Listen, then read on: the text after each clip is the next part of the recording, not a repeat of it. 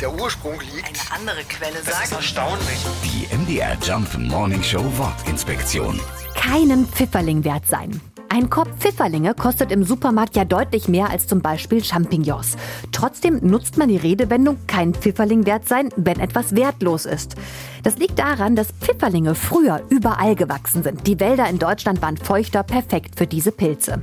Pfifferlinge konnte man also überall bekommen. Sie waren Massenware und deswegen ziemlich günstig, fast wertlos.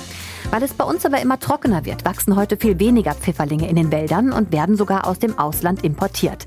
Anders als zum Beispiel bei Champignons ist das Züchten von Pfifferlingen bislang außerdem nicht gelungen. Das liegt daran, dass Pilze in Symbiose mit den Bäumen in ihrer Umgebung leben. Von diesen beziehen sie ihre Nährstoffe.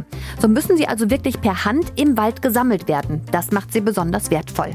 Die Redewendung hat sich trotzdem bis heute gehalten. Die MDR Jump Morning Show Wortinspektion. Jeden Morgen um 6.20 Uhr und 8.20 Uhr und jederzeit in der ARD Audiothek.